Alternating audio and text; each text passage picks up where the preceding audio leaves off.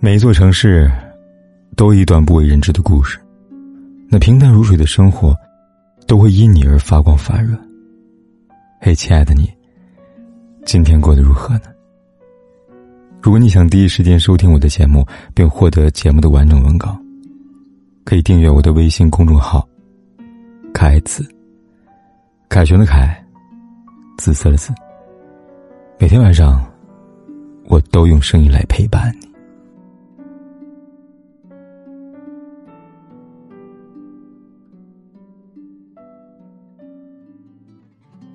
你拉黑过最好的朋友吗？问题一出，大话首先举手。我问他怎么了？他说：“我最好朋友结婚了，伴娘就是他最好的朋友。”编辑部一阵唏嘘。是我问：“你真的舍得拉黑他吗？”他说：“也没有拉黑，就是屏蔽了，就像我们把那么多年的感情屏蔽了一样。”话音刚落，他又补了一句：“他晒了婚纱照，晒了婚礼现场，晒了伴娘的照片。”可我什么都不知道。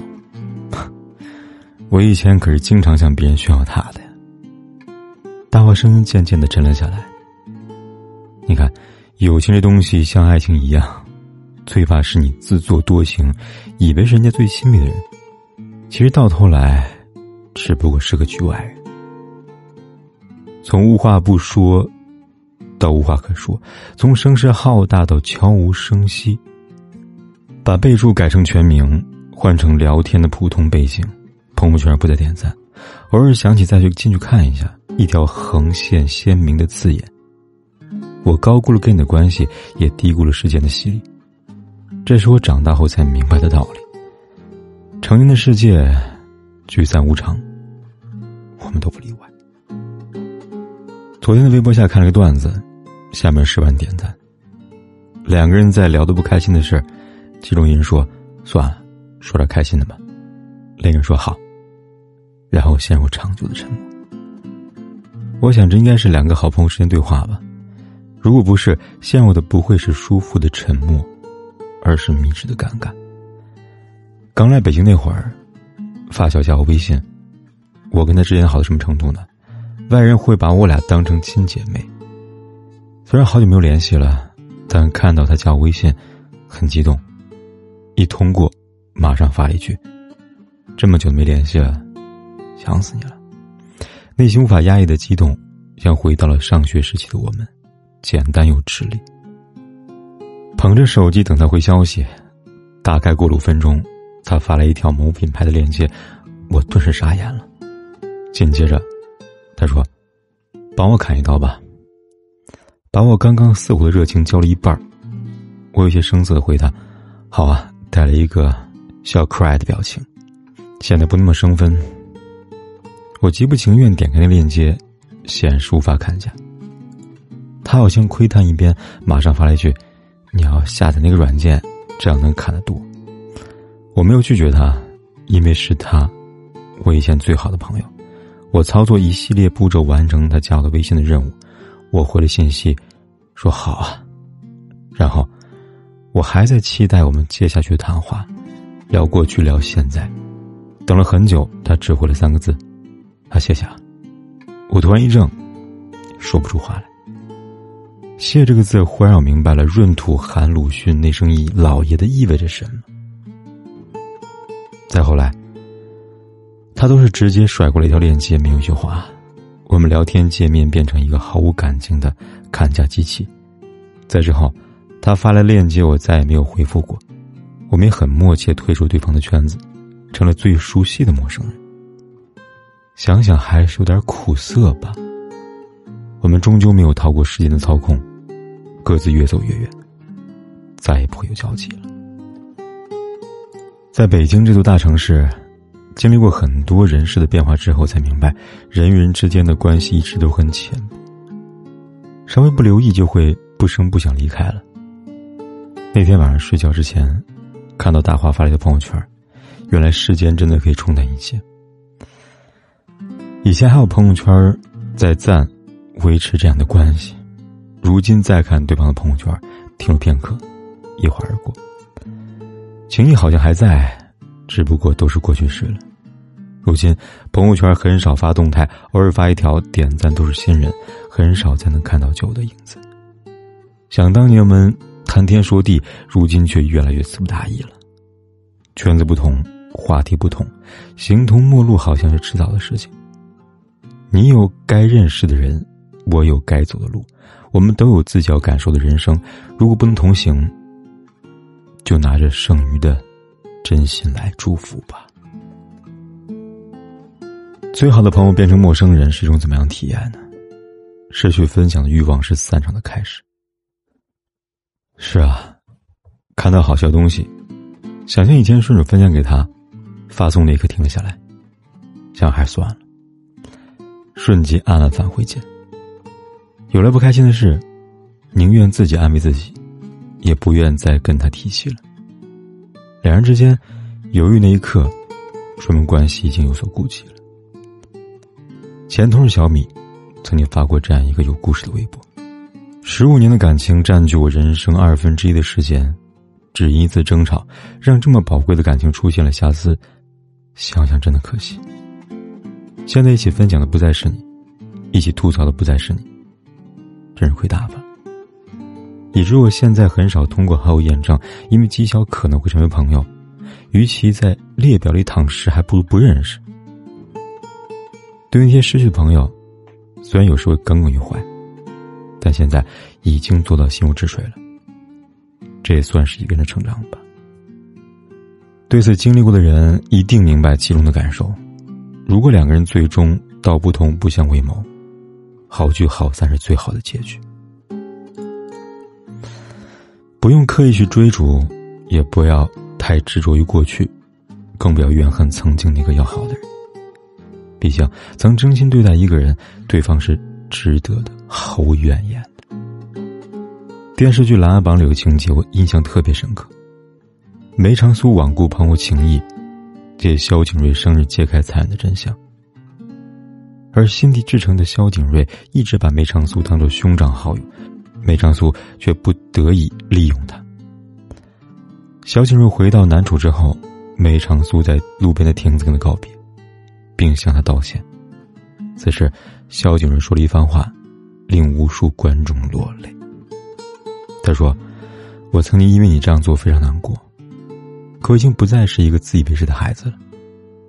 凡是人总有取舍，你取了你认为重要的东西，舍弃了我，这只是你自己的选择而已。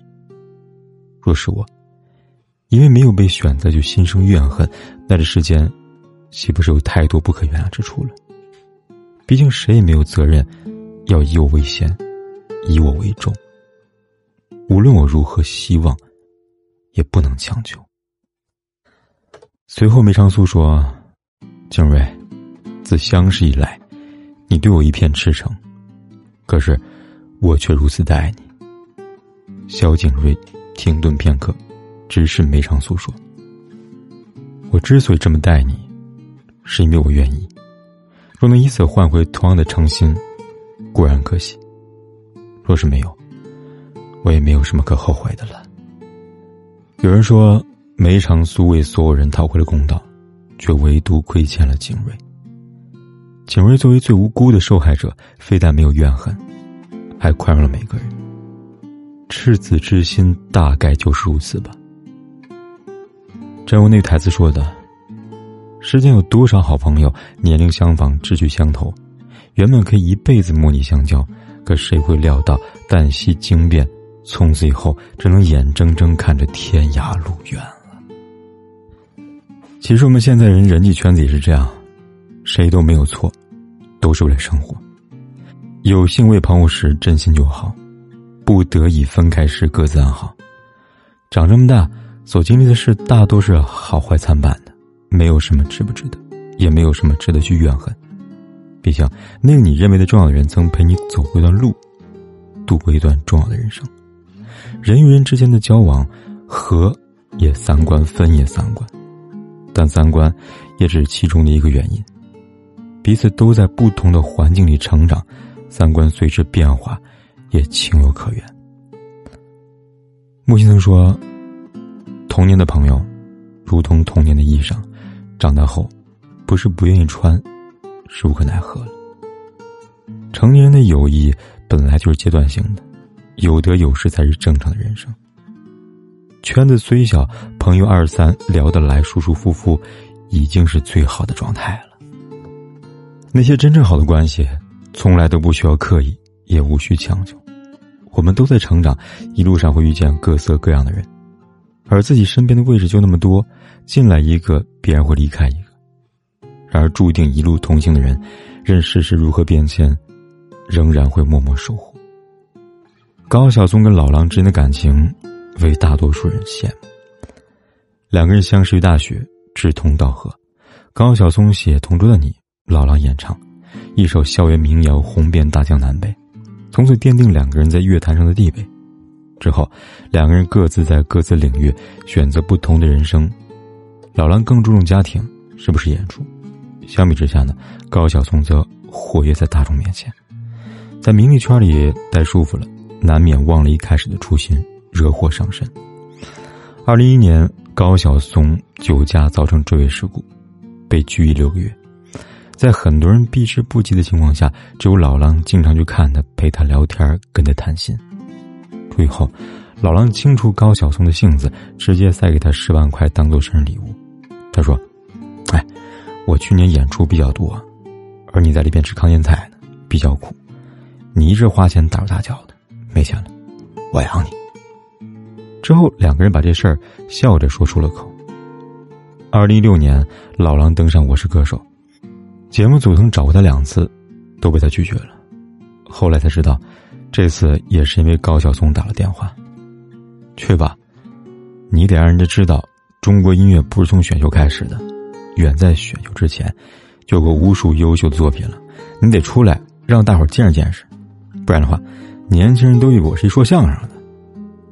在最后的帮帮唱环节，高晓松专门去烫了头发，跟老狼在台上唱了《睡在我上铺的兄弟》，两人一起摇滚，回忆青春。老狼说起高晓松，他说：“仗义、有趣，他能带我干我想干但不敢干的事儿，玩乐队、出唱片，都是他带我的。”高晓松谈起老狼，他说：“要是没他拽着。”我更不知道在名利场里打滚，我成什么样子了。一起合作的很多人是搭档，是好伙伴，只有老狼是朋友，是兄弟呀。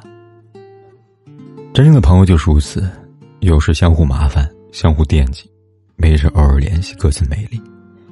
你在你的领域努力，我在我的领域努力，他日相见，我们眼前是同一高度的风景，得到的却是双倍的荣誉。山河故人里说：“每个人只能陪你走一段路，迟早是要分开的。面对并非一厢情愿的分开，我们该如何对待生命里的渐行渐远呢？最好答案就是，对生命而言，接纳才是最好的温柔。不论是接纳一个人的出现，还是接纳一个人的从此不见。殊途同归是偶然，背道而驰才是常态。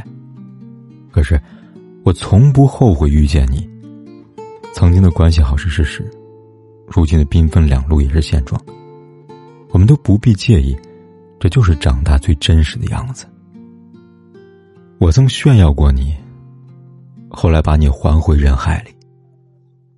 说我不能参与你的余生，但还是祝你余生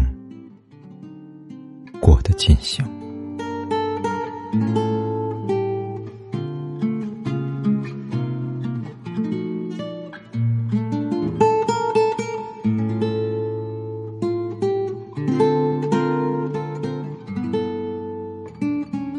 不管天有多黑，有多晚，我都在这里等着，跟你说一声晚安。